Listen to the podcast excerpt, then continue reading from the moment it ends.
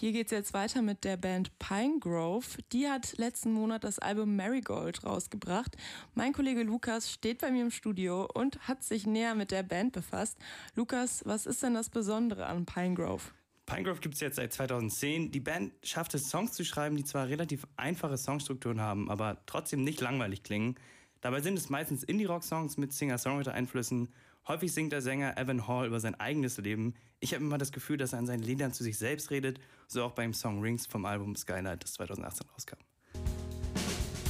Draw a line in my life. Singing this is the new way I behave now. And actually live by the shape of that. Es geht ihm also sehr viel um seine Gefühle, vor allem wenn es ihm nicht so gut geht. Dabei probiert, er die Band, probiert die Band, die Songs immer einfach zu halten. In einem Interview mit Pitchfork sagte der Sänger, Komplexität ist auch eine Art von Schutzmechanismus.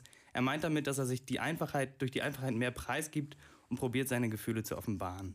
Okay, er singt also meistens über die Schwierigkeiten in seinem Leben. Wie bekannt sind die denn schon? Äh, mittlerweile sind sie schon relativ erfolgreich. Der Durchbruch kam 2016 mit ihrem Album Cardinal. Nach dem Release haben sie dann auch Live-Sessions bei Audiotree und NPR Tiny Desk Konzert gespielt.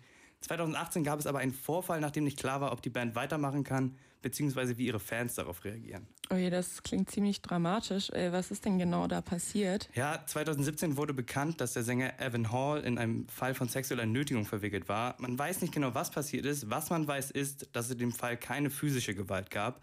Die betroffene Person war ein Tourmitglied und wohl in einer Beziehung mit Sänger Evan Stevens Hall. Sie fühlte sich von ihm zunehmend unter Druck gesetzt.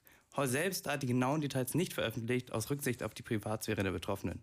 Okay, okay, das klingt alles ziemlich ähm, schwammig. Wie ist denn die Band bzw. der Sänger mit der Situation umgegangen? Die Sänger und die betroffene Person haben sich zusammengesetzt mit einem Vermittler und Gespräche geführt. Dabei kam von der Betroffenen der Wunsch, dass Hall ein Jahr keine Konzerte gibt und eine Therapie macht.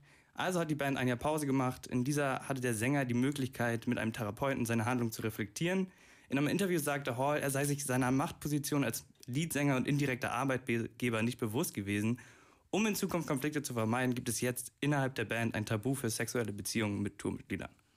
Okay, ähm, die Band hat also etwas verändert, um zukünftige Dilemmata zu vermeiden.